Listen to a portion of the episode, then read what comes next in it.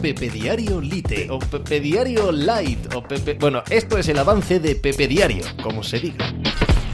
Hola, ¿qué tal? Hoy estamos a viernes 29 de abril del año 2022.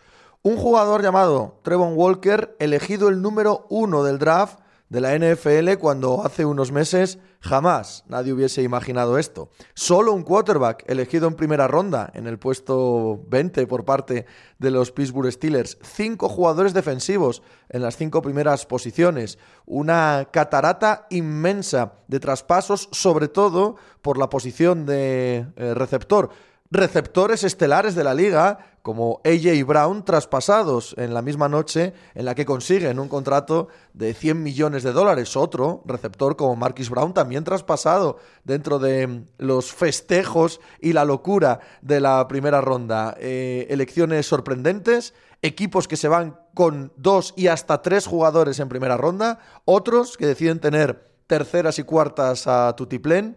Hay muchísimo que desbrozar en uno de los drafts de la NFL más sorprendentes, más extraños, más raros de los últimos tiempos y que sin duda dejará cadáveres por el camino, no hoy, no mañana, sino a dos, tres años vista. ¿Cuántos general managers y entrenadores perderán su puesto de trabajo por las decisiones que han tomado hoy?